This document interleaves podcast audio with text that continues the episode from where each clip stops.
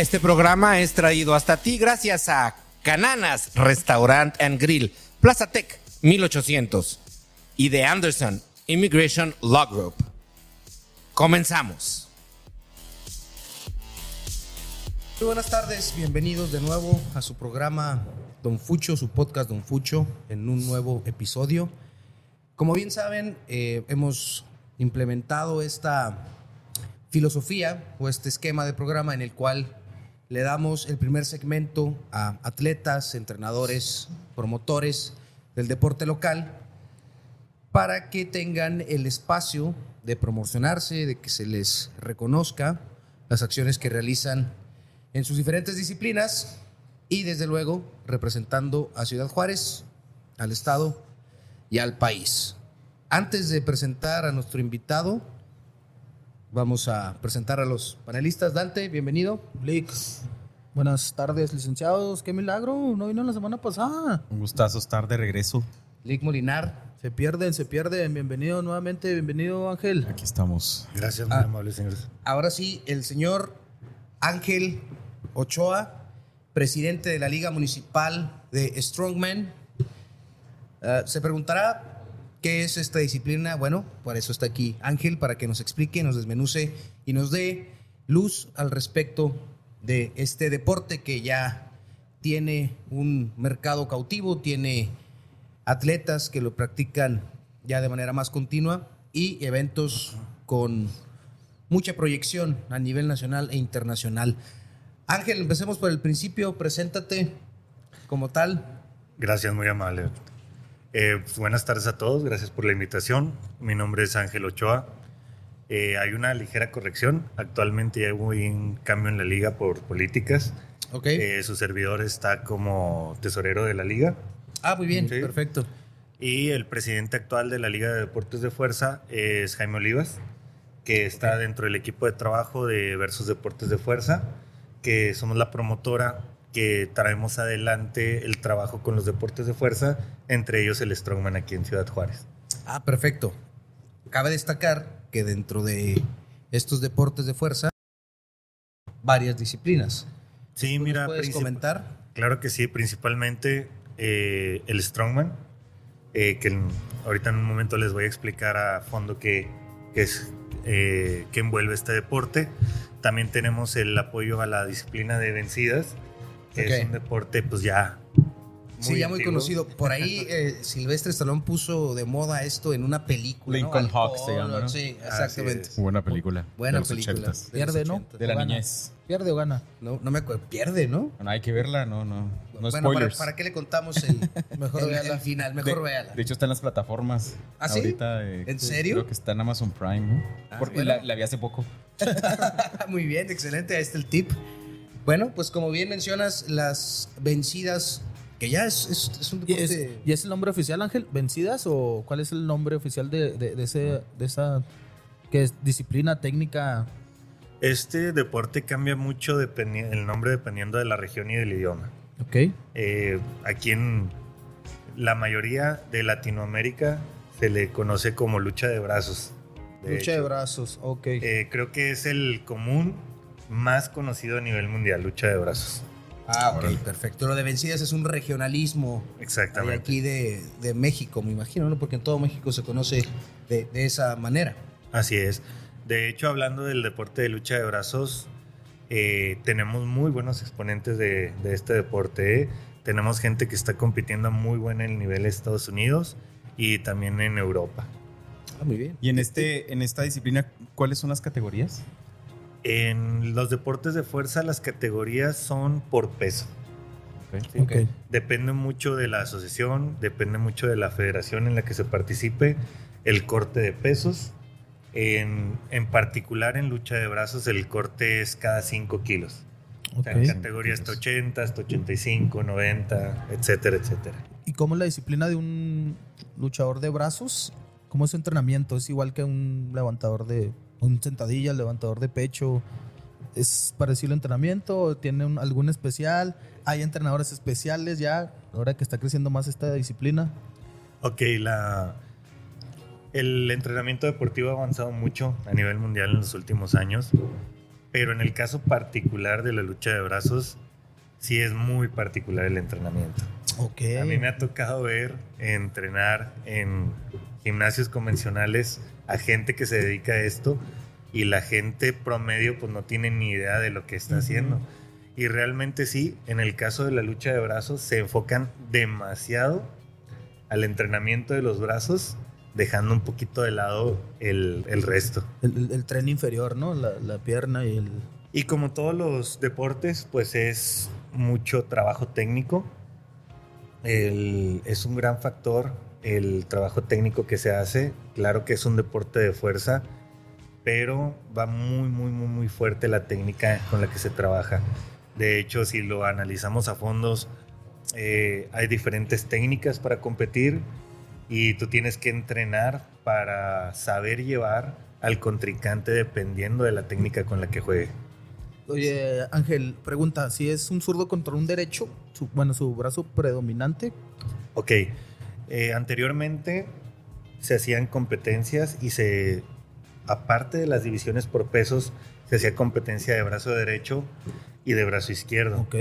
Pero hoy la actualización a nivel mundial es que el predominante y las competencias son brazo derecho.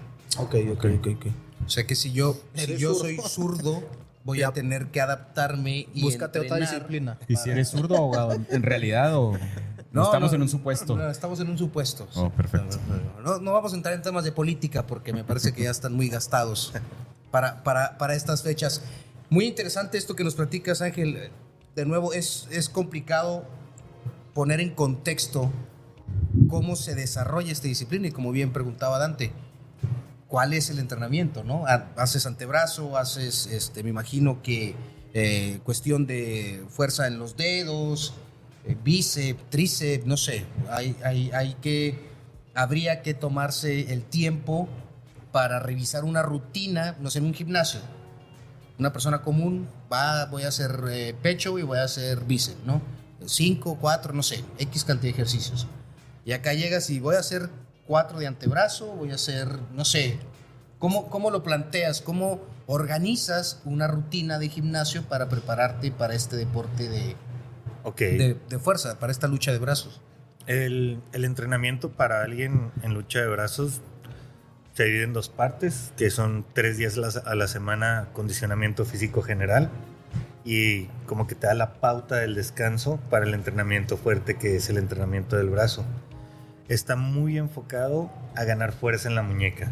Ok.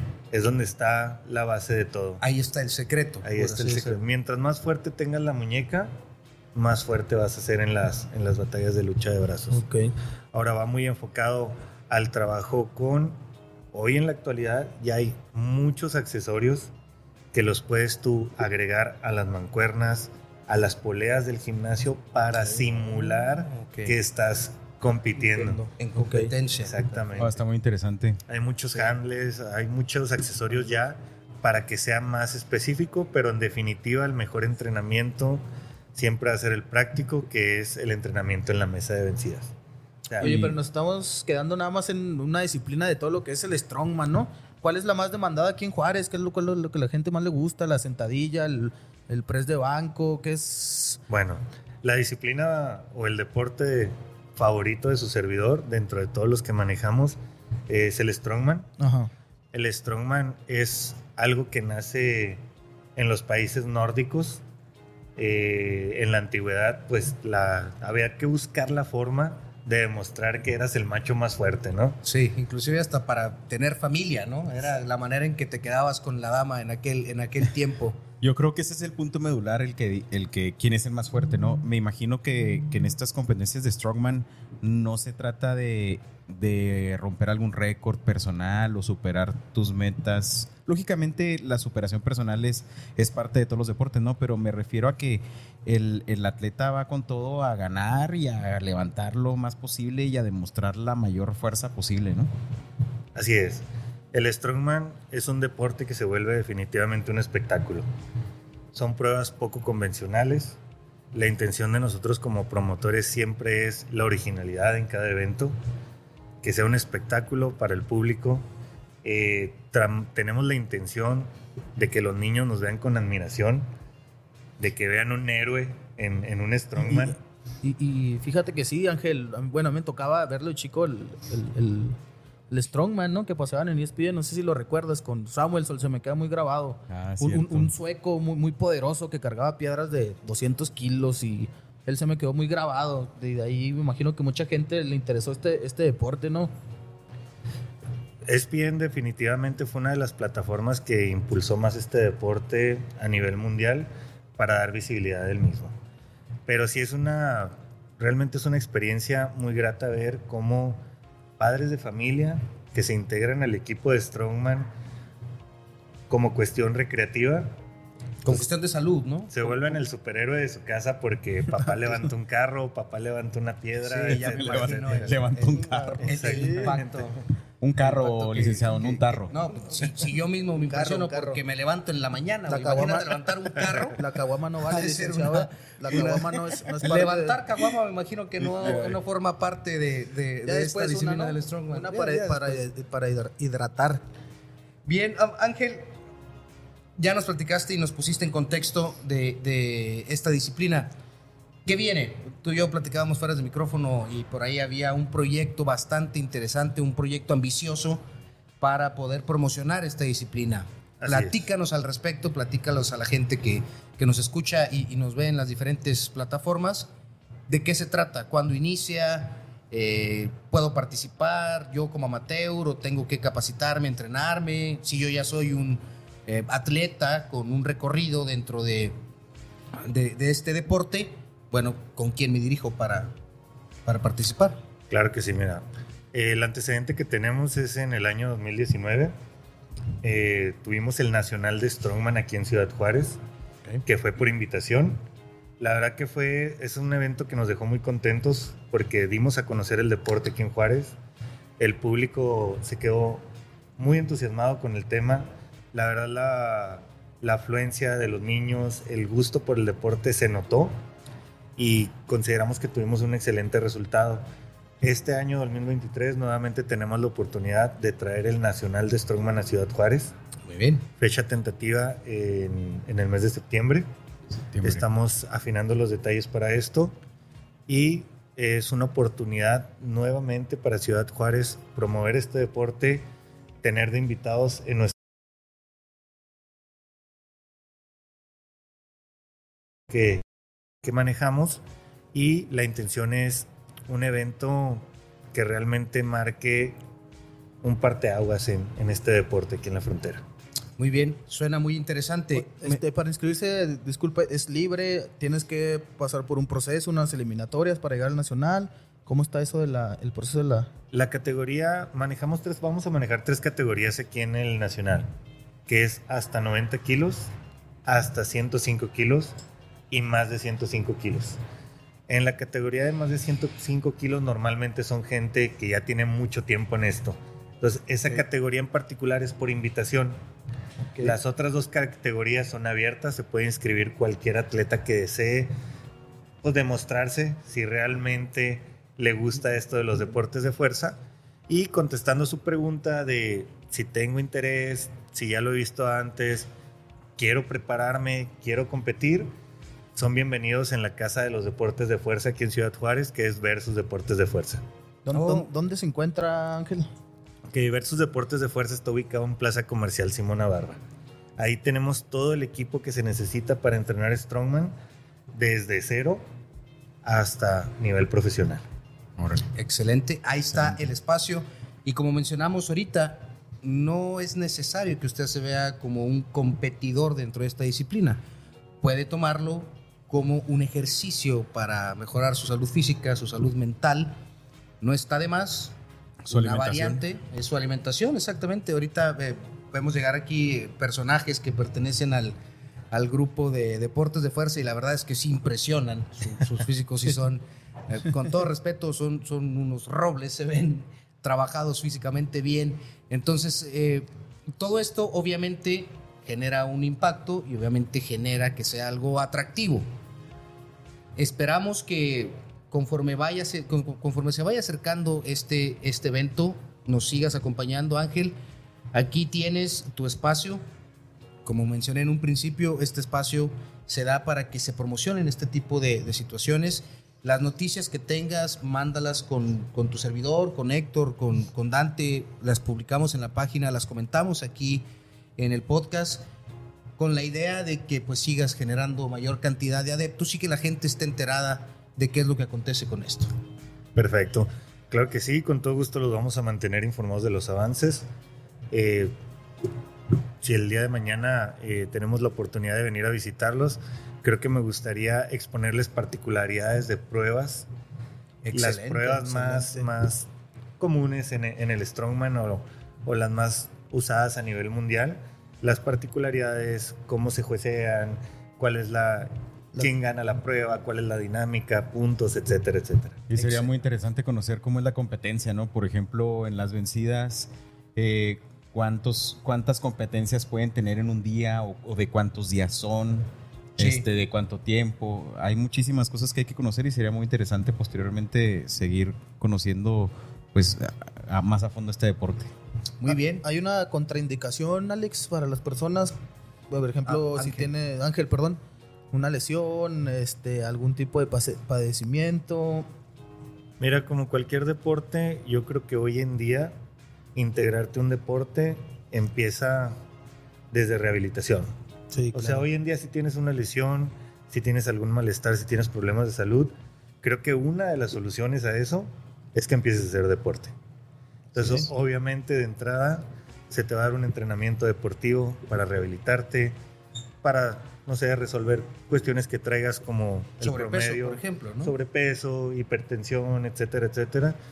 Primero lo, lo atendemos y ya cuando estés en línea, pues ahora sí empezamos a subirle el nivel en el deporte. ¿no? Excelente. Ahora sí están hablando de nosotros. Sí, Ahora sí, sí, no es un Sí, supuesto. eh, De, de hecho, Es, el una invitación para que nos acerquemos. No vamos a cargar carros, vamos a, a ¿Por qué bajar no? la panza que nos estamos cargando ahorita. tráiler, yo quiero empujar el tráiler que está aquí afuera. Vamos. Pero definitivamente es una manera original, diferente de integrarte a hacer deporte. Totalmente. No te vas a aburrir, eso está garantizado. Eh, definitivamente estamos hablando de que si eres un hombre y quieres aumentar tu nivel de testosterona, el Ah, es la ser. opción. Ah, Este perfecto. es el lugar Bueno, indicado, ¿no? ah, ahí está, ahí está la, la posibilidad. Digo, por si por ahí tiene algún problema de testosterona, vaya y recupérese ahí. Eh, Ángel, no sé si quieras mencionar algo más. Eh, hay que darle fluidez y el tiempo, lamentablemente, nos, nos marca una pauta. ¿Algo más que quieras comentar para la- las personas que nos escuchan, que nos ven? Eh, si nos apoyas para repetir dónde se localiza la Casa de los Deportes de Fuerza y los horarios, este, todo lo que pudiera generar alguna duda, tratar de resolverlo con este cierre. Ok, eh, al público en general, eh, la invitación a que practiquen algún deporte, a empujar a los niños a que practiquen deporte. Eh, les sugiero que sigan de cerca las actividades del Instituto Municipal de Deporte, que tiene muchísimas ligas, muchísimas opciones aquí en Juárez, actividades para sábado y domingo que pueden realizar en familia y poco a poco ir inculcando el deporte en los niños. Muy, muy bien.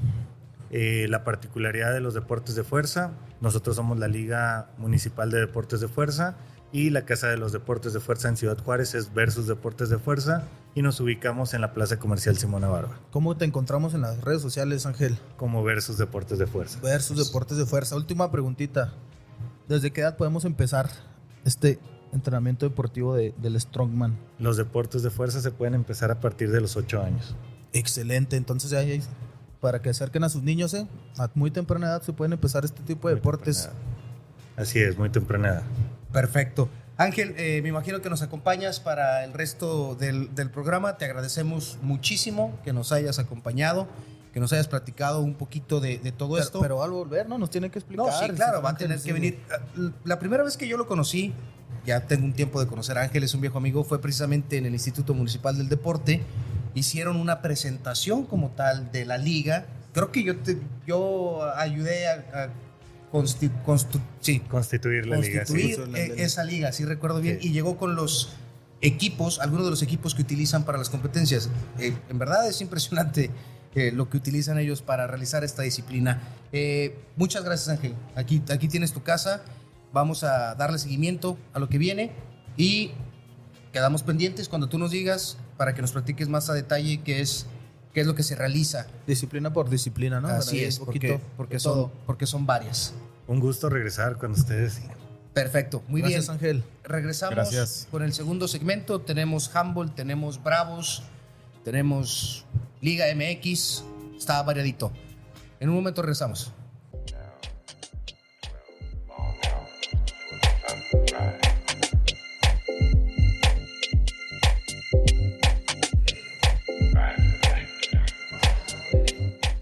Hacemos una pausa en la información y el análisis deportivo en Don Fucho para invitarlos a nuestra casa. Cananas, Restaurant and Grill.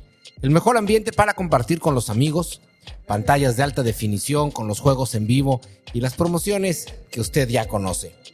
Lunes, hamburguesas a solo 85 pesos. Martes, de carrilleras gratis. Miércoles, de tacos de chamorros gratis. Jueves, de mezcalinas. Viernes, el tradicional plato cananas y una botella de whisky 12 años o tequila por 1.500 pesos. Abierto de lunes a viernes desde las 2 de la tarde y sábado y domingo un poquito más temprano. Cananas, Restaurant and Grill, Plaza Tech, 1800.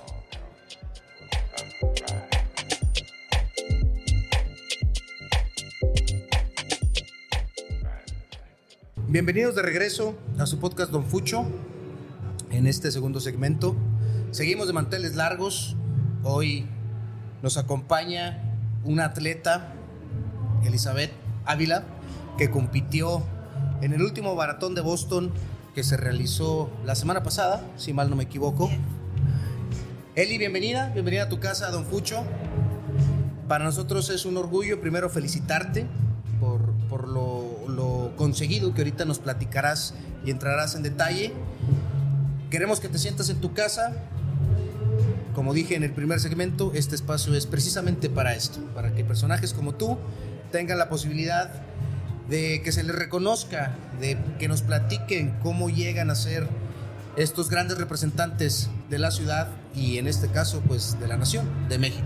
Bienvenida, Eli, Gracias. preséntate. Bueno, pues muy buenas tardes a todos los que, los que escuchan su programa. Mi nombre es Elizabeth Ávila y pues sí, soy atleta de, de esta frontera. Muy bien, mira, nos acompaña Dante, el Lick Molinar. Hola, mucho gusto, felicidades. Bienvenida, Elizabeth. Felicidades por esa gran actuación. ¿Ya cuánto tiempo Gracias. corriendo? Cuéntanos poquito de tus inicios. ¿Cómo inicias en esta disciplina de- del maratón? Eh, bueno, aproximadamente tengo corriendo como ocho años, pero ya este, más en forma, pues eh, cinco años, que fue en el 2018 cuando debuté en mi primer maratón y fue en el de aquí de la ciudad, el Gas Natural de Juárez. del gas natural de Juárez. Así es. Ese, ese fue mi inicio eh, en el maratón y pues desde ahí me, me enamoró la, la distancia, pese a lo que puedan pensar muchos, este, lo disfruté mucho y, y ya de ahí pues no, no la solté. Entonces ahí fue mis inicios. ¿Cuánto, ¿Cuántos kilómetros son, si nos dices? Son 42.195 kilómetros. Exactamente. Sabía que era 42, pero o sea, también tenía entendido que era muy en específico. Dice que son más los, los más difíciles los últimos 195 metros. ¿Es cierto, Elizabeth? Suelen ser. Suelen ser los más, los más ¿Cómo ves, complicados. Lick? ¿Tú has alguna vez corrido algún maratón, un medio, 10 kilómetros, 5? Eh, yo he corrido el medio maratón aquí de Ciudad Juárez. Porque es, es, eh, exhaustivo, ¿eh? Para mí se me hace Es- muy pesado. Es un gran esfuerzo, este, y por eso tiene mucho mérito el hecho de que Elizabeth haya podido, porque clasificar primeramente, porque a través de su tiempo tiene que clasificar para este maratón de Boston, que es uno de los más antiguos, que es el, el más prestigioso porque continuamente se ha llevado a cabo ininterrumpidamente, a pesar de que ha habido históricamente algunos actos ahí que... Sí. de terrorismo, ¿ah? De terrorismo. lamentables. Entonces, pues es muy importante que deportistas juarenses como Elizabeth vayan poniendo el ejemplo en nuestra ciudad en, este, en estas ramas, ya que hemos platicado anteriormente que siempre estamos eh, viendo el fútbol como el deporte Claro. principal y ese tipo de cosas cuando debemos apoyar a, a los Ah. deportistas que en, en verdad trascienden. Claro, mira, aquí tenemos el más claro ejemplo con, con Elizabeth. Bien, Elizabeth, nos platicabas que ya tenías algunos años corriendo. En comparación del maratón del gas natural de aquí de Juárez, con respecto al maratón de Boston, específicamente del recorrido, ¿cuál es la diferencia? ¿Qué es lo más marcado? ¿Es mucho más complicado Boston eh, que Juárez? ¿Dónde te sientes tú más cómoda? Platícanos un poquito esos detalles de la carrera como tal, del, del recorrido que se tiene que hacer para cumplir con este maratón. Ok, bueno, pues eh, primero quiero comentarles que yo eh, antes de Boston solo llevaba tres maratones. Eh, para mí fue un gran logro que en mi segundo maratón eh, obtuviera la, la- la calificación para poder este, estar corriéndolo y yo pude clasificar en el maratón Lala, que fue, este, lo corrí cuando regresamos de la pandemia y el maratón Lala y el maratón de aquí de, de Gas Natural de Juárez son maratones que relativamente se consideran con una ruta plana, no Ujú. tienen este, mucha variación en cuanto a la ruta. Y Boston, pues, es uno de los eh, maratones pues, más emblemáticos del mundo.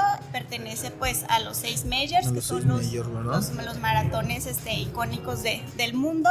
Y dentro de los seis majors, pues Boston está clasificado como el más difícil en su ruta, porque tiene este, una ruta que es de, de pendientes, ajá, y, y todo el maratón este, vas corriendo, en nuestro caso los llamamos columpios, donde Ok. son bajadas, subidas, bajadas, subidas, entonces el- el... desgaste eh, en las piernas es, este, es fuerte. Es mayor. Sí, y, y realmente este, pues fue mi primer Boston y, y sí, sí es una ruta que, que es difícil y pues más para, para mí en mi caso porque pues les comento yo solo había corrido para maratones considerados planos.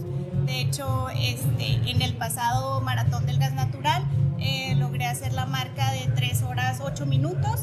En mi plan de entrenamiento yo tenía pues como todo corredor ir a Boston y volver a bajar pues tiempo obviamente de uno mismo. Claro. y este y no no lo pude hacer. Hubo ahí varias este situaciones que ya analizamos que fue el clima en este caso.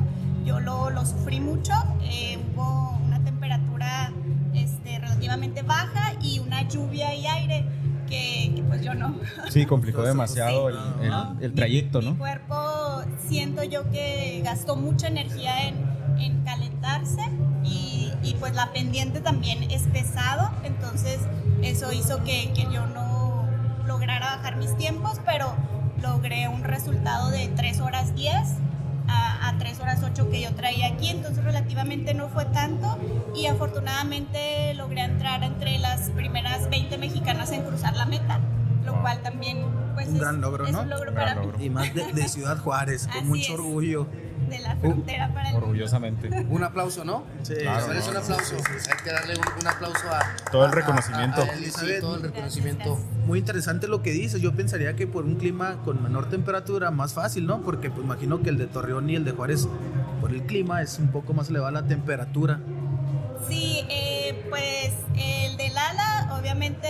sufrimos porque entrenamos aquí todo el invierno, se corre en marzo y vamos y lo corremos a temperaturas... Uf, eh, dicen que Torreón es, ese tiempo es muy...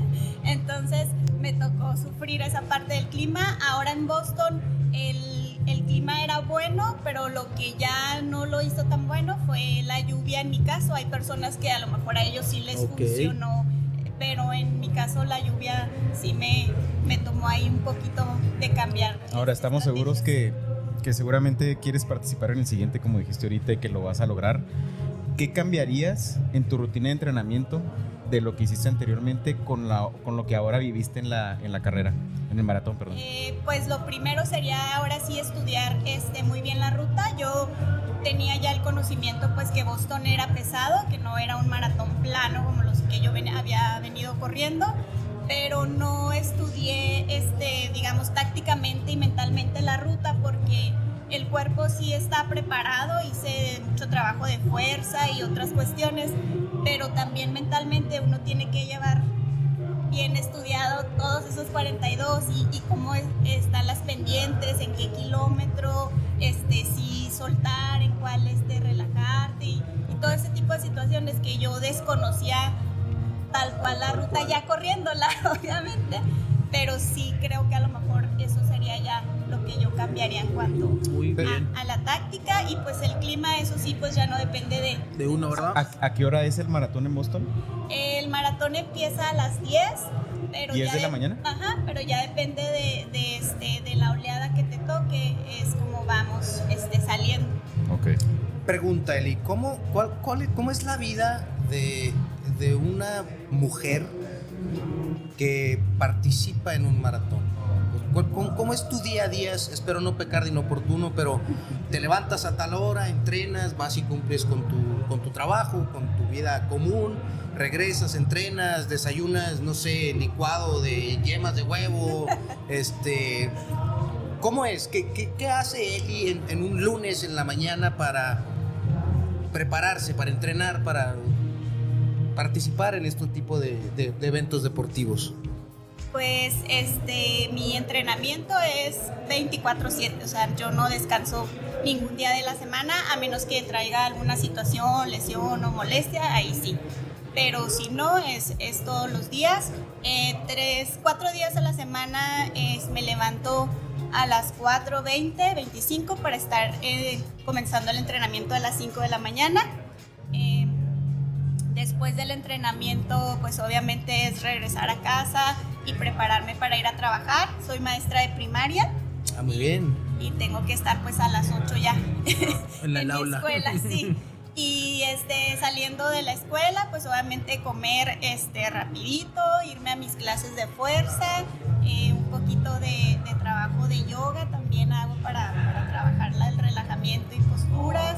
Eh, pues regreso a casa y es preparar lo del siguiente día en cuanto a, a todo lo que uno tiene que llevar, porque obviamente sí la alimentación ya no puede ser igual. Es fundamental. Ajá, preparar pues las cuestiones que tengan que ver con mi trabajo. Y eso- Suplementos, eh, Sí, sí, sí, proteínas. yo, este, yo tengo nutrióloga, eh, cada semana voy a terapia física, terapia de descarga, eh, cada mes visito este, a mi nutrióloga, eh, también este, al médico para que esté revisando pues todo lo que es este, mis músculos, huesos, etcétera. Entonces sí, sí tiene uno que tener un, un seguimiento y un equipo de varios profesionales acompañarnos porque sí es un desgaste físico pues, pues grande. El día pesado son los domingos, Ok. que son las tiradas largas. En este caso pues corremos maratones, entonces mínimo son 20 a 25 kilómetros al fin de semana y, y, pues eh, O sea, más o menos. Cada domingo, 25 kilómetros. 25 Sí, kilómetros. siete y media, 8 de la mañana y yo ya, ya hice mis 20 O sea, kilómetros. o sea, tomar en cuenta que es nuestro domingo de barbacoa. No, sí, justamente iba a decir eso. Mientras el hijo. Aguilar, tu servidor y Dante nos sentamos a, a- a comer un menudito, a eso de las 8, tú estás corriendo 25 kilómetros normal Oye, dentro Eli, de tu vida diaria. tu entrenador, tu equipo de trabajo, dónde entrenas, dónde te preparas, cómo, cómo está el, ahí el- Pues eh, estamos con un grupo de corredores eh, a cargo de Alberto Calvo, que es mi entrenador, Muy bien. corredor de Ah, aquí el profe de Ciudad Calvo. Juárez. Saludos Ajá, al profe sí, sí. Calvo. Saludos, profe. Qué, qué gran gusto, gran corredor, eh, profesor y excelente profesor. eh. Sí, equipo pues somos personas que trabajamos, que tenemos horarios y, y siempre por eso entrenamos en la madrugada para poder cumplir con Para trabajo. cumplir con. Sí, cuando nos toca pista, pues entrenamos en el 20 de noviembre. De hecho, estamos dándole carrilla al señor para que nos abra, poder, este, poder entrar y hacer entrenamiento. Las tiradas largas, pues son en el bordo. A veces vamos al kilómetro 30. En el Chami también trabajamos mucho, pero ahorita, pues por la cuestión de que abrieron y Sí, todo, sí, sí. se nos, se nos complicó un poco. Complica un poco. La o verdad, realmente sí. mucho mérito, mucho mérito el llevar a cabo esta pues esta actividad deportiva aquí en Juárez, porque bueno, o sea, siempre buscamos Sí, que se difícil, apoye a los, a los deportistas de nuestra ciudad. Y bueno, en, en- en tu caso, pues ya no pedimos el apoyo con que haya banquetas en la ciudad, sino ya con que abran temprano las puertas del estadio, ¿no? Del estadio. Sí, la verdad que sí tenemos ahí un poquito complicado porque la verdad este pues lugares para hacer distancia en la ciudad hay, ¿verdad? relativamente no tenemos. En campus también corremos de madrugada con lámparas, este chorro de equipo para, sí. para que la gente nos vea, porque corremos en la madrugada por el horario y también evitando el tráfico, ¿verdad? Y, y este, y a veces sí, sí, sí. hay Y me imagino que sería complicadísimo correr de, o sea, correr en la madrugada del domingo, eh, cuando está oscuro, por la hora que llevan a cabo ustedes su entrenamiento y pues hay los desvelados que, que se tienen que cuidar mucho, entonces pues es una, se, Sí. se convierte en una, en una actividad de, de supervivencia, extremosa. ¿no? Sí, sí. riesgo. Sí. ¿Y Lamentablemente no debería No, ser no debería así. ser así. Sabes que a veces también no es tanto los desvelados, también hay gente pues que ya va a su trabajo y, y sí nos hemos topado mucha gente que no, no nos cuida, o sea, al contrario, sí, es como, Eso, eso sí, así como que, ¿qué andan haciendo aquí? Y tú que eres, tú que eres maestra, yo creo que, que aproves- aprovechas mucho tu profesión para fomentar esa cultura de respetar y cuidar al deportista, ¿no? Así es, sí, sí, sí, te digo, es, es importante y, y te digo, a veces no, no tanto son las personas este, que vienen en esta inconveniente, sino quienes están en sus cinco Sí, también. Hay Que que no hacer conciencia. Bien, Eli, eh, el tiempo nos, nos acota los, los espacios. Eh, nada más como, como dato, en el 67, la primera mujer que corrió y la querían obligar a que no participara, Catherine Switzer, fue eh, pionera en este maratón. Hasta después de cinco años que ella corrió, fue que se le permitió la participación a las mujeres. Hoy, gran cantidad de mujeres participan en este maratón.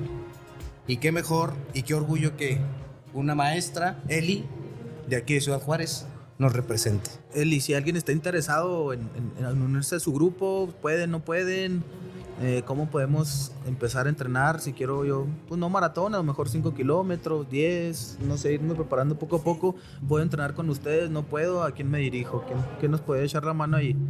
Sí, pues aquí lo importante es, es fomentar eso y pues todos tuvimos un comienzo, nadie comenzó corriendo 42. Sí, no. claro.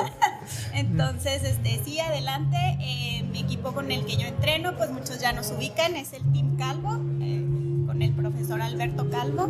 Y si no, de todos modos hay muchos grupos en la ciudad este, a los que nos podemos este, unir y juntar Sí. para, para iniciar este, Por- este porque tengo muchas personas que corren, salen a su- en las mañanas a correr o en las noches y me gustaría alguien, pues para empezar a correr eh, carreras importantes o 5, 10 kilómetros, si no tengo dónde acercarme, me vi admin aquí hay otra opción ahí con el Team Calvo. Sí, está en Facebook, así la página como Team Calvo, y entonces ahí pueden buscar. Excelente.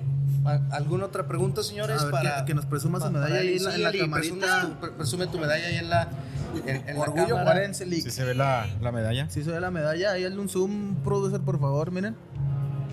En aquella. Mira, Ahí chulada es. de medalla, ¿eh? Una medalla y es un premio al esfuerzo, al compromiso, a la disciplina. Nos cuenta su día a día de ver todo lo que. Y todavía con medalla del maratón de Su- Boston, ¿eh? Superar adversidades, este, la verdad, muchísimas felicidades. Gracias, Todo el gracias. reconocimiento y que sigan los éxitos. Te agradecemos Gracias. en nombre de Don Pucho y de Juárez. Gracias por poner en, en alto el nombre de Juárez. Así es. Y Sí, de las mujeres, ¿eh? más que nada Claro.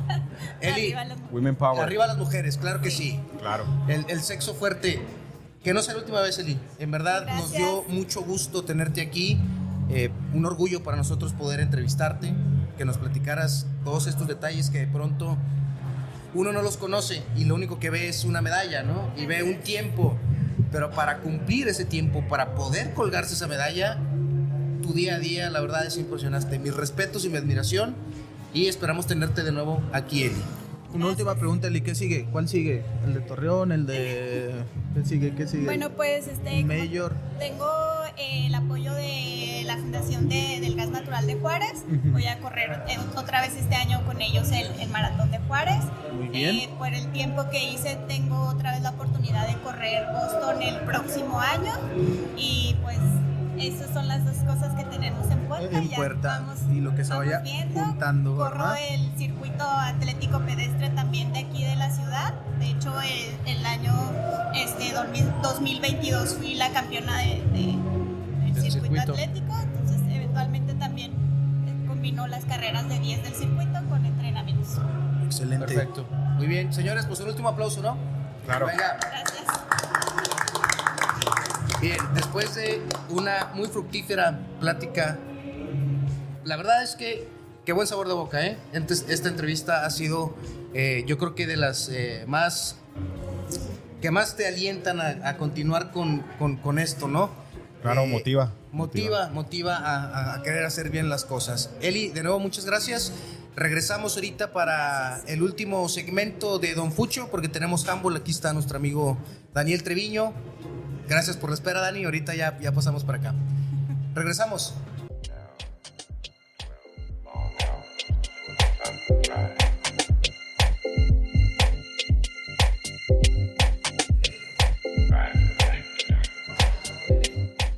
Hacemos una pausa en la información y el análisis deportivo en Don Fucho para invitarlos a nuestra casa. Cananas, Restaurant and Grill. El mejor ambiente para compartir con los amigos, pantallas de alta definición con los juegos en vivo y las promociones que usted ya conoce. Lunes, hamburguesas a solo 85 pesos. Martes, de carrilleras gratis. Miércoles, de tacos de chamorros gratis. Jueves, de mezcalinas. Viernes, el tradicional plato cananas y una botella de whisky 12 años o tequila por 1.500 pesos. Abierto de lunes a viernes desde las 2 de la tarde y sábado y domingo un poquito más temprano. Cananas. Restaurant and Grill. Plaza Tech. 1800.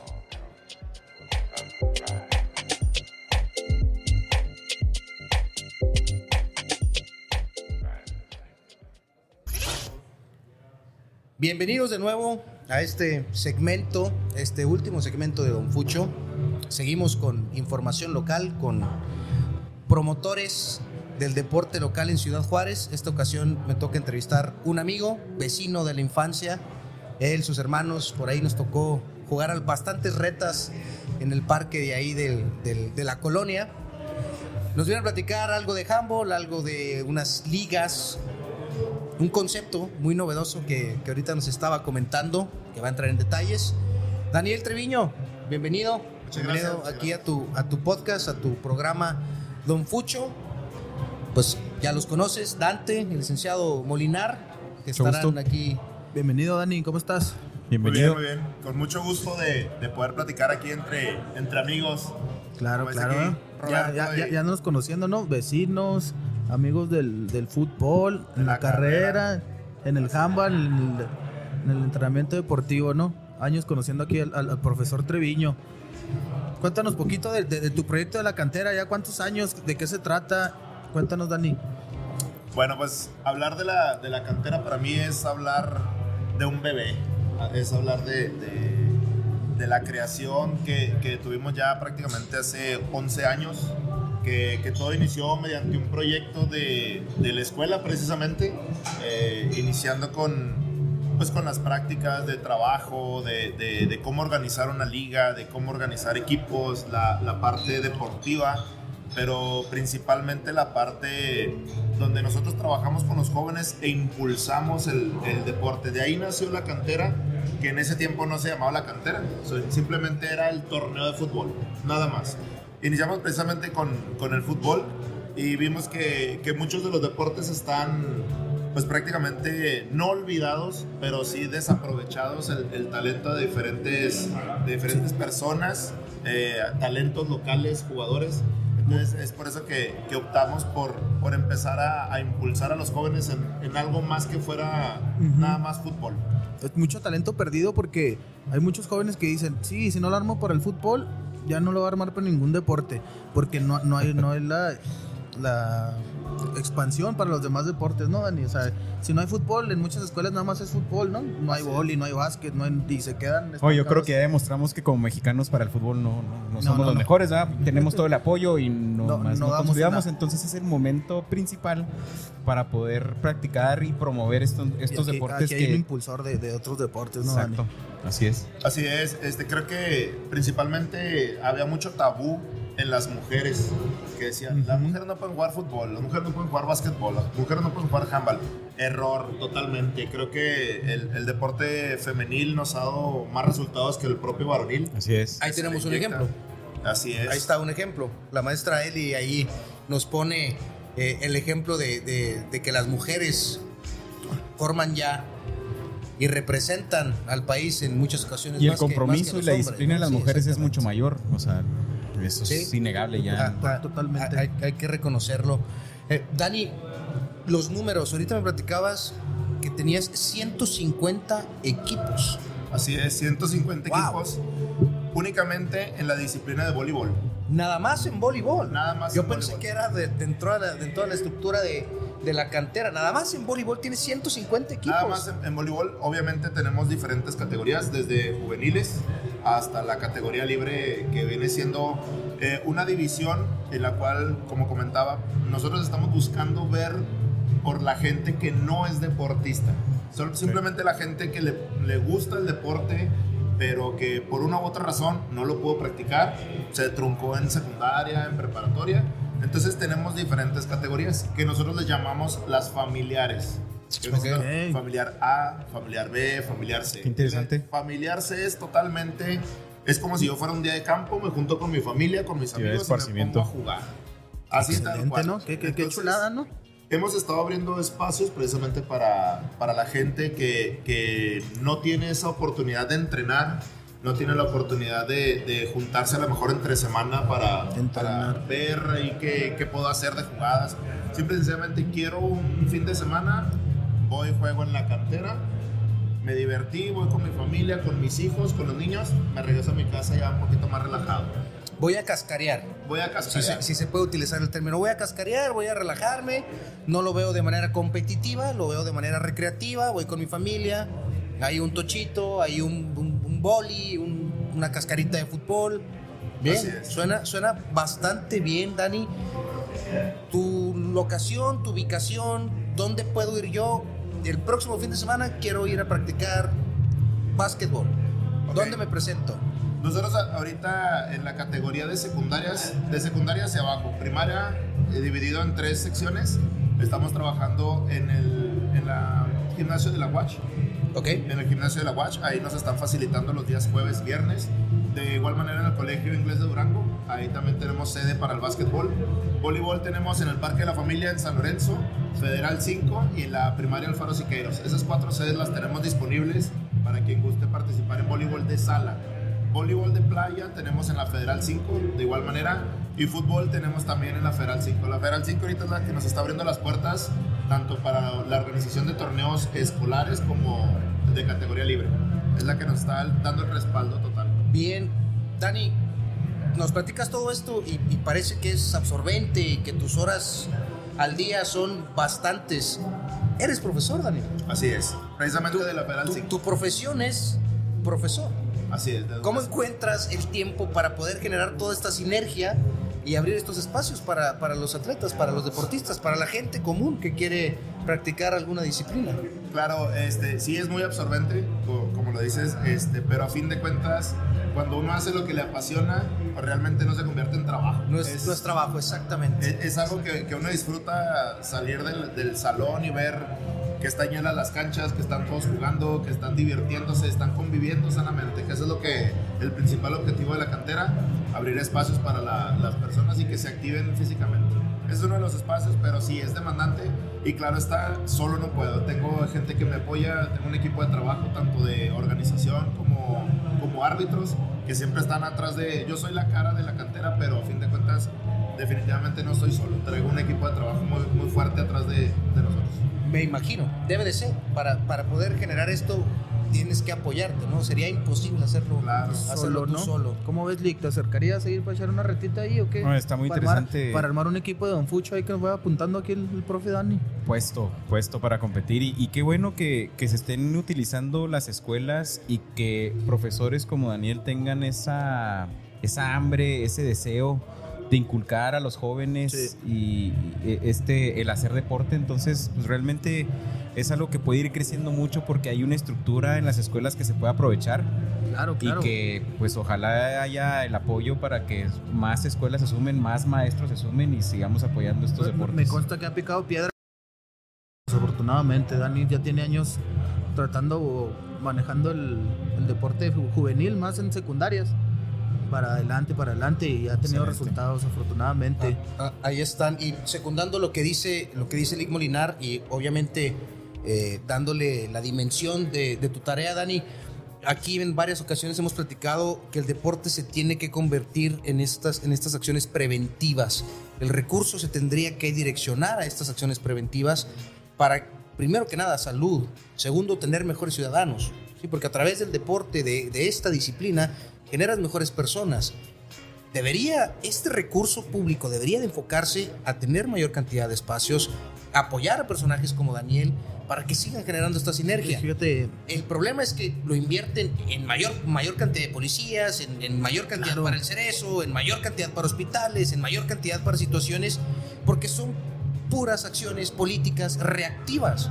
¿Por qué? Porque no, ta- no tratan el problema y no se han dado cuenta. prevenir, ¿no? Exacto, no se han dado cuenta que el deporte, que esto que hace Daniel, es el arma para evitar todos esos problemas futuros. Porque si desde niño, desde los 4, 5 años, ahorita nos hablaba Ángel de, de deporte de fuerza, desde los 8 años puedes practicarlo. Ahí están las opciones, ahí están las personas. Alejarlos de la calle, ¿no? Exacto, exacto. Y como dije ahorita, no es necesario. Si tú tienes un ídolo y a lo mejor es, este, no sé, lo fue Fernando Platas o lo fue Ana Guevara o lo fue Chicharito, quien haya sido.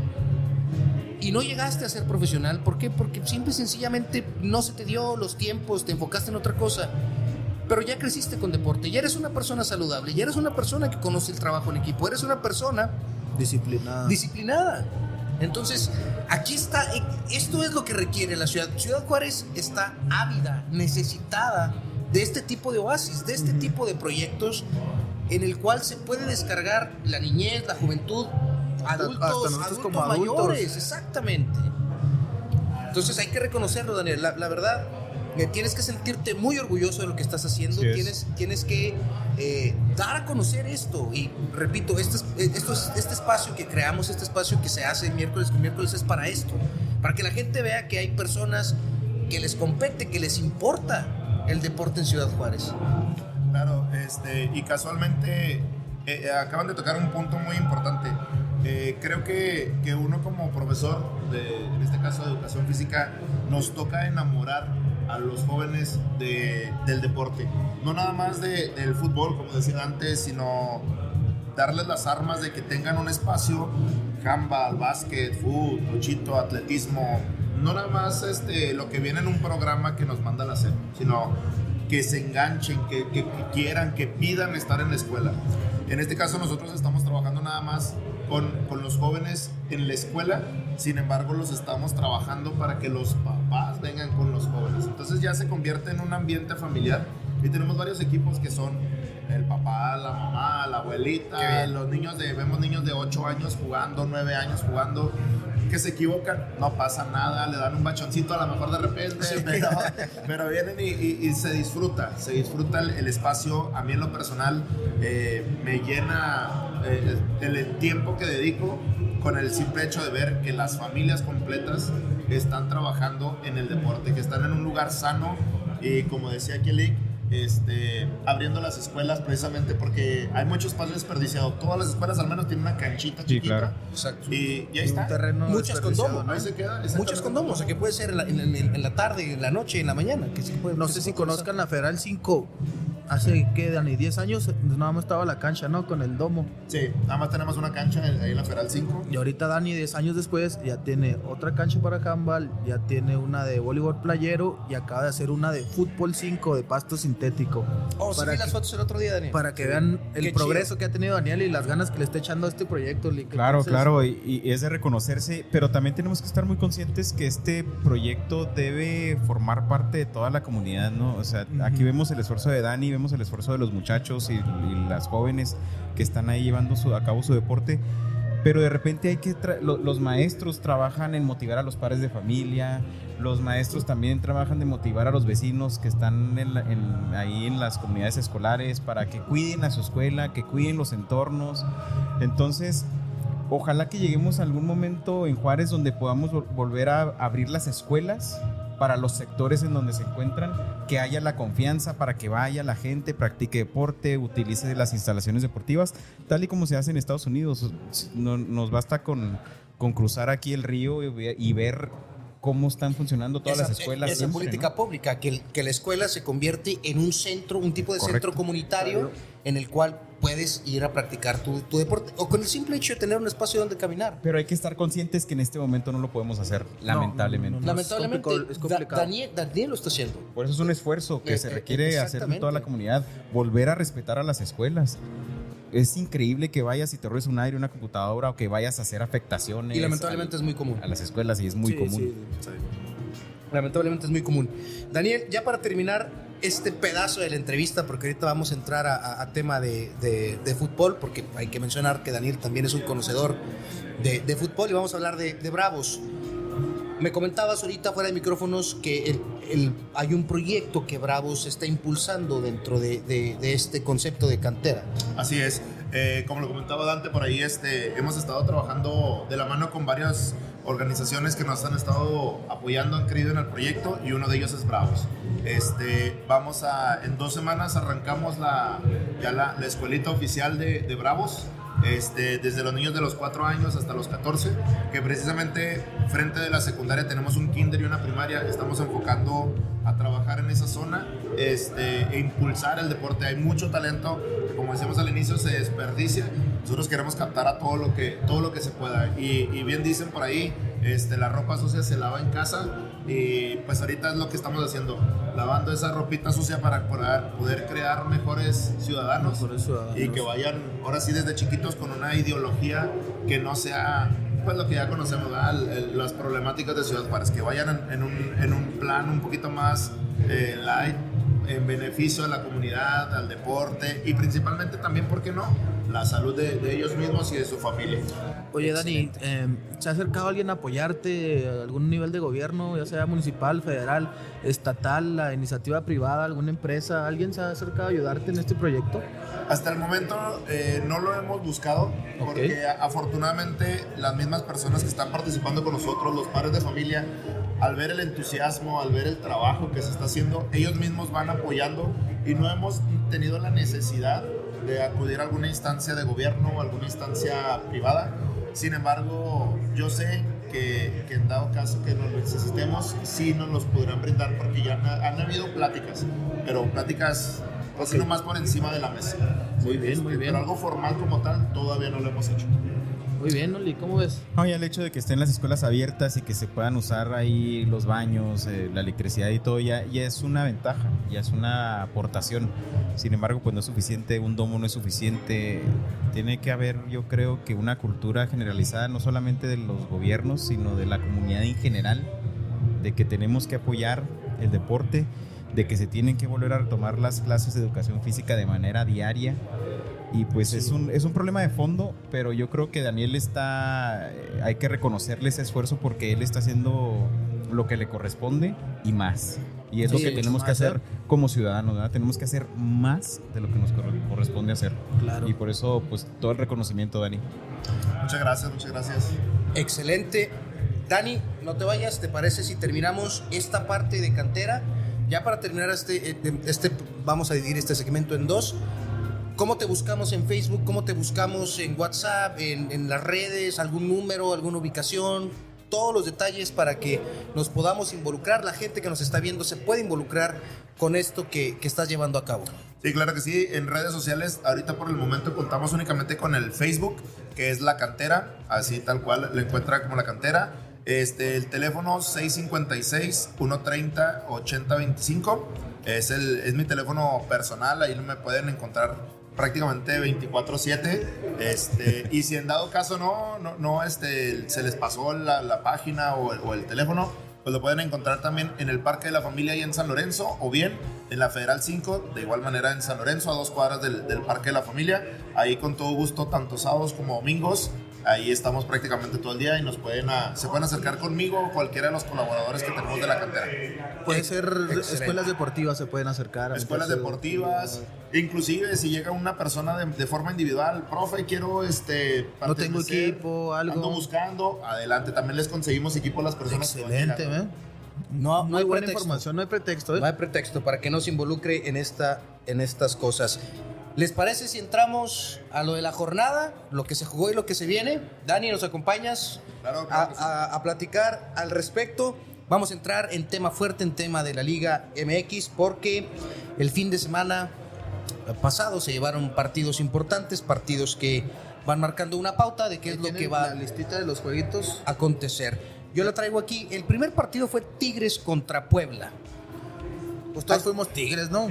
Sí, digo, todos fuimos Tigres. Yo creo que se veía eh, relativamente fácil que Tigres le ganara a Puebla. Lo hace con un gol de penal de Guiñac, si no me, si no me equivoco. Dani, ¿pudiste ver el juego? ¿Viste el, el- el- el resumen? ¿Viste algo? Me imagino que con todo lo que tienes con esto de la cantera ¿no? es complicado, pero por lo menos ahí... Es un poquito complicado, pero sí estuve viendo los resultados y a mi punto de vista creo que Tigres dejó mucho que desear. Sí, Ha sigue dejado dejando mucho que mucho desear, que ¿no? desear, Con ese equipo se ha visto flojo, ¿no? Con ese equipo lo comentábamos hasta con Siboldi. uno a León, pero también par- partido complicado, ¿eh? Buen Sí. partido, ¿eh? Muy buen partido. Sí, sí, parecía de liguilla, ¿no? Bueno, que es mi final, pero muy intenso el juego. ¿Crees que se va a quedar corto Tigres con ese resultado frente a León? No, uy, es que este, vale el gol de visita. Entonces hay que ver ahí. Ah, Sí. es cierto. Vale el gol de visita, eso, eso Se va a marca mucha, mucha diferencia. El partido que le siguió fue el de Mazatlán contra Monterrey.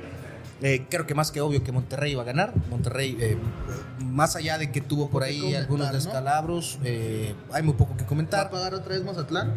Eh, puede, puede, ganándole a Chivas, y si pierde Bravos contra el Odiame Más, termina pagando Bravos en lugar de Mazatlán. Otra ¿eh? vez. Sí, así es. Así que, hay, Ah, que, es hay que- increíble. hay que estar atentos. Ahorita platicaremos precisamente de los Bravos, Es increíble este sistema de competencia, ¿no? Increíble. eh, este sistema de competencia. Y vamos a hablar precisamente del Querétaro. Querétaro, por los puntos, ahorita es décimo. Pero no clasifica, ¿no? pero no puede clasificar al repechaje porque está dentro de los últimos tres del porcentaje. Estas Entonces entraría alguien más que está en el fondo de la trece. va, va a entrar el, el vigésimo cuarto. Yo creo que va a entrar a, a- a disputar repechaje en lugar de, de, de Querétaro. No, no. De risa, ¿no? eh, la verdad es que sí, este sistema de competencia, como lo hemos dicho, eh, ¿Cómo es, Dani? ¿Te gusta a ti el sistema de los 12? Híjole, la verdad, yo creo que a mi punto de vista, no. No, no, yo No, digo fomenta que- el, la mediocridad. la Sí, mediocridad. exactamente. Eso o es lo sea, que es fomenta. esforzar, tienen que esforzarse y la verdad, uno como aficionado espera el espectáculo al 100%. Por ahí estaba viendo una nota de, del, del Necaxa que están muy, muy decepcionados. No, es, es un equipo grisáceo. Y totalmente Es centenario. Yo creo que es el divorcio más grande que han tenido de equipo-afición. Precisamente por lo mismo de que ya no hay espectáculo, no hay nada. Y vienen a cobrar prácticamente los, los jugadores. Y se supone, perdón que te, que te interrumpa Daniel, que hay capital extranjero dentro de este equipo. Está creo que Eva Longoria y está Osil, Osil, y no sé quién más está dentro de los dueños de este equipo de Necaxa que parece que en lugar de beneficiarlo vinieron a, a- a desgraciarlo. Pues no se vio ninguna inversión, ¿no? Yo no he visto un Necaxa con, No, y- con- con inversión. Y bueno, si estas personalidades importantes son quienes están a cargo del Necaxa, pues aquí se ve notablemente que esas personas no están en México. no, que les y por importa eso el equipo un está como está. el equipo, ¿no? Sí, así es. Y precisamente el Atlas le ganó 3 por 1 a Necaxa. Aquí también hay que mencionar algo. Lo- Lilini ya está pensando en, en Se va a selecciones selección, menores. ¿verdad? Se va a selección menores. Lilini está pensando en selecciones menores. Lilini ya Lilini está pensando cómo retomar su carrera ya en este momento, ¿no? De tan- después de tantos fracasos. Sí, entonces pues tristemente para los aficionados del Necaxa, este equipo parece que no, no va a repuntar.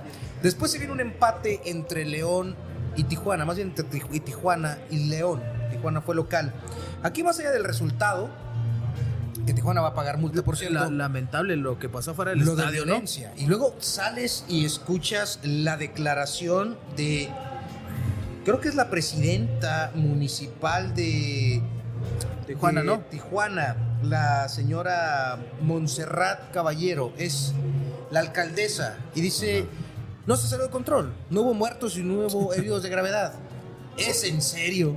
Oye, Dani, tú que ¿Es en estuviste ahí en, en el, en el kart, en lo de las barras, dicen que es peligroso ir a Tijuana, ¿no? Con la, la, porra, la porra visitante es agredida constantemente ahí en...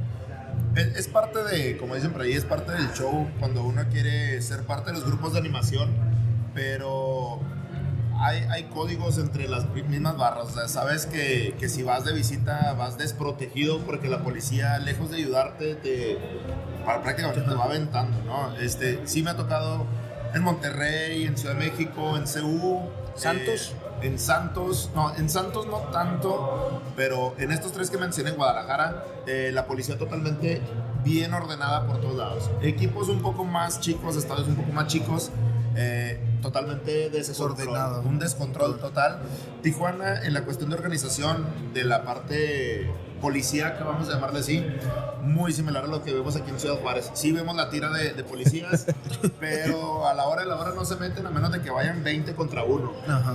Ahí- Ahí nos es- involucran. Sí. Y, y- y aquí sí quiero eh, extenderme con, con- con esto porque parece que no aprendimos. O sea, No, de- no aprendimos de- absolutamente nada. de lo vivido en Querétaro con contra Atlas el año pasado, seguimos repitiendo los mismos patrones. Y se habló de un fan ID y se habló de X cantidad de propuestas para poder erradicar esta situación. No, Pero no, sigue pasando. Y luego escuchas a la autoridad, a, a la, a la encargada de la seguridad. Obviamente un porcentaje es el club, que se tiene que hacer cargo principalmente, y con apoyo de la policía municipal. Y escuchas a la alcaldesa y la alcaldesa con esa tibieza de decir, pues es que no se salió de control. Nadie se murió, ¿no? Porque Qué nadie se murió, porque no hubo eh, lesiones de gravedad. Por Dios, ¿se tiene que morir alguien para que esto cambie? ¿Es en No. serio que tenemos que llegar a una fatalidad para que esto evolucione?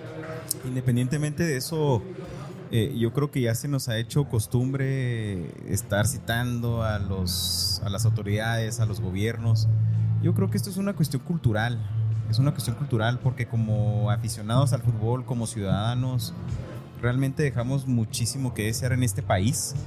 Somos un desorden en todos los aspectos, no seguimos los, no tenemos protocolos y si las autoridades llevan a cabo un protocolo, nosotros como ciudadanos lo que tratamos es de burlarlo, de no respetarlo. Entonces yo creo que es una cuestión ya que se ha convertido cultural en nuestro país de no respetar las leyes y las autoridades de no ejecutarlas. Aquí está. sencillo. Aquí están este tipo de proyectos, es lo que va a tener que cambiar esto. Así Aquí es. es. donde se empiezan a forjar mejores ciudadanos. Ahí es. En- en- Precisamente. con, con estas personas que, que- que arriesgan su tiempo, que le invierten, que dejan de tener vida personal por atenderlo, aquí es donde se tienen que cambiar estas cosas para no tener las escenas dantescas que hemos tenido lamentablemente en el, en el fútbol. Nada, nada personal, Dante, eh, dantesco nada más es, un, es, es- es una manera de decir terrible. Pero bueno, continuamos con lo que nos compete, que es eh, la, la liga. Pachuca le ganó 2 por 1 al San Luis Normal. Normal. lo normal, más allá de que desmantelaron el equipo de Pachuca, Pachuca sigue dando, sigue dando buenos dividendos. Cruz Azul contra Guadalajara, Guadalajara contra Buen Cruz Azul. partido, ¿eh? Gracias, Buen partido. Corona. Gracias, Muy buen segundo Corona. tiempo. Muy buen segundo tiempo. Gracias, Sí, Corona. eh, lamentablemente ya me parece que era crónica de una muerte anunciada, un plantel Muy corto. ah, muy corto, un plantel paupérrimo. el menos culpable es Corona. ¿Cuántas veces los ha salvado? No, no, no, pero si vamos a ser puntuales, este sí se equivocó. Sí, se equivocó rotundamente. Y, y se equivocó de, de fea manera. ¿Lo, lo viste, Dani? ¿Pudiste ver el, el- el juego? Sí, sí, sí me tocó verlo y, y, este entretenido desde el principio, eh, muchas, mu- mucha pasión desde que se inició el partido, lo que se lograba escuchar del, del graderío y la verdad creo que fue un espectáculo digno de, un, de equipos grandes y, y la verdad sí pienso yo que Cruz Azul pudo haber hecho más, Sí. pero se durmió en sus, en sus laureles. Para mí era el empate era justo, ¿no? ¿Cómo lo ves tú, Lick? ¿O si Creo- parecía más Chivas o más Cruz Azul? La verdad, fue un muy buen segundo tiempo que estaba para cualquiera. Chivas, la revelación del torneo. Es Sí. impresionante lo que nos ha callado la, boca. Chivas. Ojo con esto, ¿eh? La añoranza del aficionado Chiva era Almeida. Ya se El- le está olvidando. El mejor torneo de Almeida fueron 28 puntos. Paunovic ya tiene 31. un Empatado con. América en el segundo En lugar. su primer torneo. De rescatar, de, de- de- hacerlo plausible, como bien dices, Lick. Importante. Eh, importante lo que está haciendo el- este entrenador extranjero de la mano de Fernando Hierro. Ahora, el partido tuvo de todo, ¿eh? Desde el festejo de Antuna, Ajá, que sí, a, a mí me gusta, o sea, Ah, Está bien, Sí, a mí se me hace un poco tribunero porque hace lo mismo siempre. Hizo lo mismo con Chivas, pero pues. Está jugando su papel. está jugando su papel, está, su está, está incrementando Sí, la pasión en el juego claro. y lamentablemente, pues, no sucedió en esta ocasión, pero hay mucha gente desadaptada que a lo mejor eso lo toma muy personal y Sí, sí, sí, se calienta un poquito, y, pero no debería ser así. La verdad que los festejos son para eso, meter goles, esa es la pasión del fútbol, eso es lo que deberíamos ver cada fin de semana. Así es. Después se vino eh, el clásico capitalino. ¿Se puede llamar así? Sí, el clásico capitalino. Partido bueno, intenso también. Entre América y Pumas. Sufrió América bastante, ¿eh? Mucho más de lo que Y, uno y- hubiera y esperado. aquí yo, yo, yo quiero saber una opinión rápida de ustedes. es el mismo equipo, el Lo mismo plantel que dirigió Rafa Puente Jr. Tú decías ante no, el tono argentino. me digan a mí Te dije, mira. por, ¿Por qué? por Dios, no No me digan a mí ti. que no le hicieron la cama a Rafa Puente Jr. Es increíble, es más, es imposible que un técnico con dos partidos le haya cambiado radicalmente la cara a estos Pumas. No lo creo, perdón señores, pero no lo creo. Eso es falta de profesionalismo de estos mismos jugadores. No, ahora eh, es un tema, ¿no? O sea, ¿el técnico mexicano realmente está bien preparado o no? Yo decía O sea, que para- no, en temas Mira. anteriores. ¿Tú cómo ves al técnico mexicano, Dani? ¿Por qué no, no, no progresa en la Liga MX? ¿Qué les falta? ¿Qué nos falta? ¿O somos malinchistas? ¿O, cuál, o, o qué piensas? Pienso yo que, como dices, somos malinchistas. Sí, como ¿verdad? que necesitamos escuchar ese acento argentino para decir, sabe de fútbol. Claro. Y lamentablemente hay muchos mexicanos muy buenos que están en el barrio. Vemos dirig- es más, dirigiendo en la casa porque pues, no les se les da la oportunidad. Sí, mira, y, y aquí, O sea, desde la conquista no hemos cambiado. Exacto, ¿no? a- aquí el problema es, y, y, y sí quiero recalcar esto, ¿eh? Pienso yo que las oportunidades han estado y no se han aprovechado. A Fentanes lo corrieron apenas esta jornada. En la jornada 17. Ridículo también que en la jornada dice te curras un entrenador para que se logre que- colar en el doceavo, ¿no? sí. O en el treceavo. Porque que va a con ganar Querétaro. ya en el Va a ganar. y va, va a llegar a las semifinales Pero- porque técnico nuevo ya es argentino, ¿eh? Pero sí estás de acuerdo que se le dio el tiempo para que pudiera. Ahora le ganó a. Rayados. Le ganó a Rayados. Sí, el- el problema es que le ganó a Rayados y perdió con todos los demás. El Potro Gutiérrez se le dio tiempo. No cumplió. ¿Se le dio apoyo? ¿Realmente tú consideras que la plantilla de Cruz Azul está al nivel de Rayados, de América, No, jamás. No. de Hasta Tigres? Chivas, ¿no? Debería estar, ¿no? Debería Sí. Porque sí, la sí. exigencia es esa. No, Sí, sí, sí, pero- sí, sí. estamos buscando a Salcedo. Perdón, pero estamos buscando a Salcedo de refuerzo. Salcedo es un Amigo de jugadorazo. No, vamos. No, vamos. No, No, sí. licenciado Bueno, Molinar, mejor, irregular. por favor. Mejor que Irregular. Funes Mori sí es. Ah. No, sí, pero si el parámetro es Funes Mori, Pues, yo el- bajo el- 5 o no. kilos, güey, y juego mejor que Funes Tú- Mori, ¿A ti te gustaría, tú como aficionado de Juárez, te gustaría que se fuera Salcedo? Lógicamente, ¿no? Es una figura. No, pero la afición está muy molesta, ¿eh? Que la estaba leyendo que la afición está muy molesta porque se es con el equipo, Salcedo? es con el equipo. A, a mí me gusta. Me gusta la fiereza de Salcedo. Sí considero que ha sido un jugador irregular a lo largo de su carrera. Ha tenido, ha tenido partidos que dices, qué, qué- qué Mira, pedazo de te- jugadores, ¿verdad? Y ha tenido otros partidos que dices, no, hombre. Te lo voy a poner así, A a mí no se me sería mala opción si lo arropas con un central de jerarquía. Que Salcedo no sea el de jerarquía. No, Pero es que no, un central no puede solo. O sea, imagínate No, me gustaría Escobar. Pues no, me- imagínate Escobar y Salcedo. A mí no me Bueno, gusta no Salcedo, sé, es un buen a- a- jugador. A, mí la verdad nu- nunca me ha gustado Salcedo. Nunca. Pa- para empezar, su- su- sus posturas, sus Sí, pierde la soberbias, cabeza. sus indisciplinas, sus modos y formas, güey. Sí está un poquito todo alejado de- del- del fútbol, ¿no? Sí está un poquito disperso, anda rapeando, no sé qué anda haciendo, güey. Pero, Pues anda en la fiesta de Juárez. después se vino el empate No, no, es que en- no, no. entre, No sé, entre es- Toluca. Fue un chiste, no estoy enterado de nada, ¿eh? No nos consta, no nos consta. No, no, Después nunca se lo he vino visto. el empate entre Toluca y, y Bravos. El último clavo del ataúd, ¿no? Para Bravos ya es imposible clasificar, necesita Sorpre- meter sorprendente resultado, aparte. necesita meter Sí. 33. Yo jamás hubiera esperado. no, es imposible. Pero bueno, Ah, es, pero- ridículo que, que, lógicamente queremos que a los Bravos les vaya bien, siem- siempre lo hemos dicho, queremos que el equipo conecte con la afición y que te- pues que juegue bien y que sea una actividad todavía nosotros que los juarenses no tenemos muchas cosas que hacer de repente, pues el hecho de que tengamos un equipo de primera división sea un motivo de orgullo y que nos guste ir al estadio y, todo. Pero a- la verdad de las cosas es que es ridículo que ahorita a estas alturas, con el torneo que ha tenido Bravos, con el nivel que ha mostrado, es ridículo que estemos hablando de una posible No, clasificación, aunque está- sea el repechaje. No, ¿sabes qué es lo más ridículo? Que Bravos está o para pagar multa o para clasificar a repechaje. No, no, increíble. O sea, imagínate el concepto del sistema de competencia de nuestra liga de cajita de cereal, güey.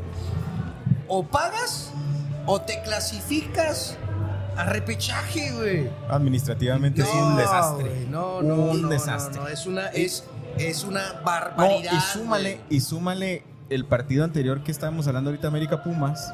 América, yo creo que concordamos todo, es el, es el equipo que mejor ha jugado en el torneo, ¿no? Sí.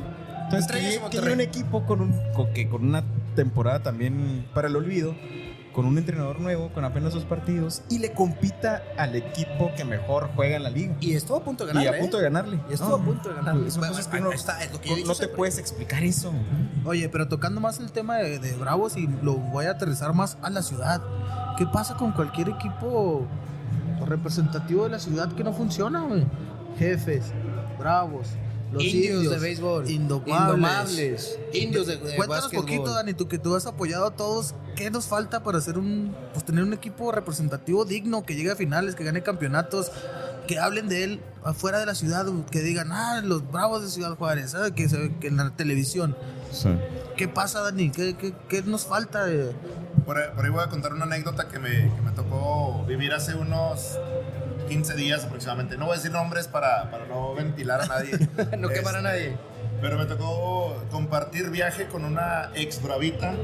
eh, venía de Guadalajara y la pregunta obligada fue, ¿por qué te fuiste de Juárez?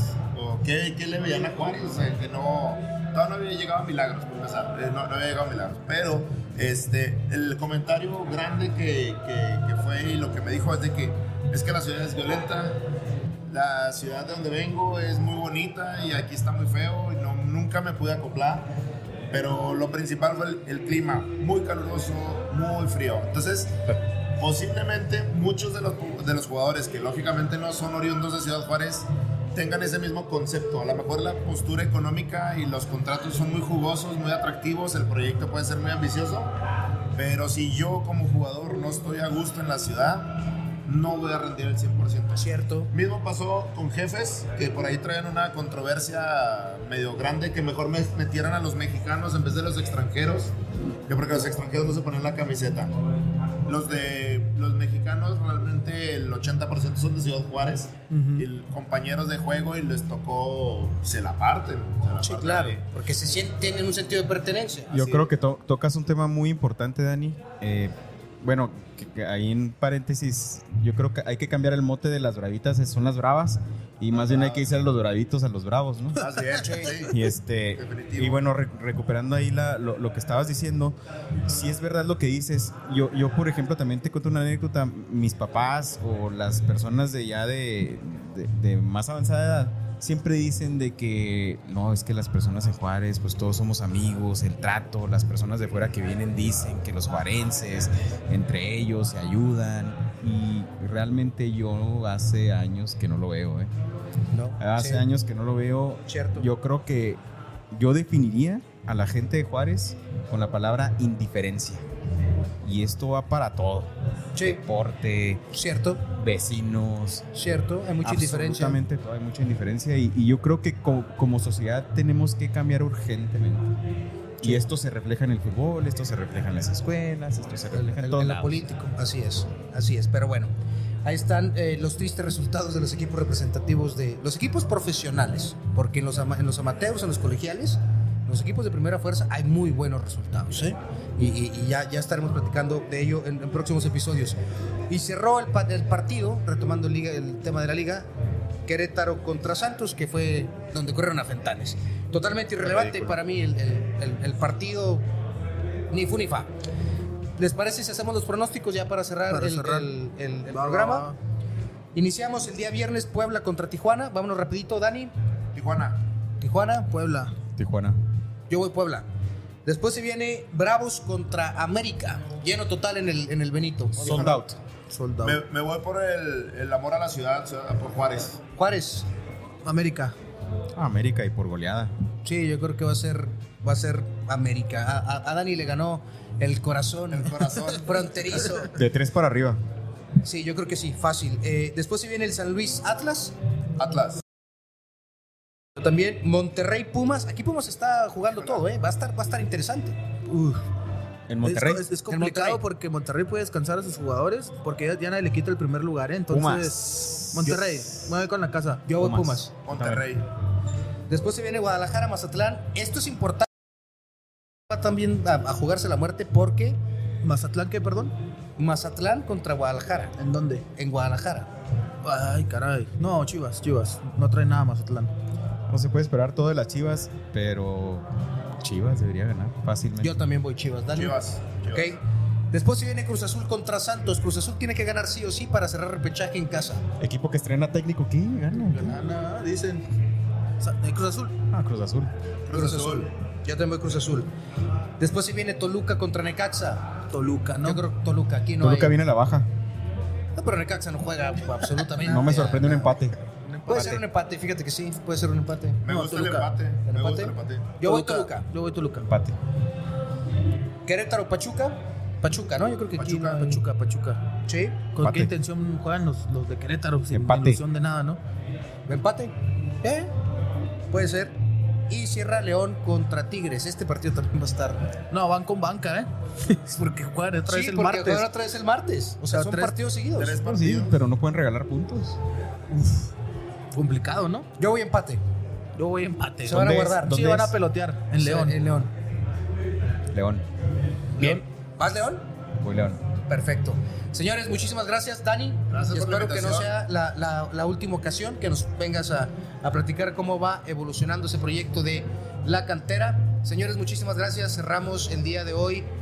Don Fucho con este programa bastante nutrido. Dante, gracias. Gracias, Sí. gracias. No se olviden compartir, comentar, like, cantera. Ahí búsquenlos. Nos vemos el viernes en el estadio. El, el- Ah, el perfecto. estadio. Vaya a apoyar a los bravos. Ahí va a ser el- unas- unos clips para- con, con la gente. ¿no? Vamos, vamos a hacer unos clips. Ah, va, vamos, vamos, vamos. Está vamos. bien, está bien. Ya nos invitó, ya nos Ya invitó. nos invitó. Perfecto. Muchísimas gracias. Nos vemos la próxima semana. Su servidor al micrófono, Roberto Ortigosa. Hasta luego.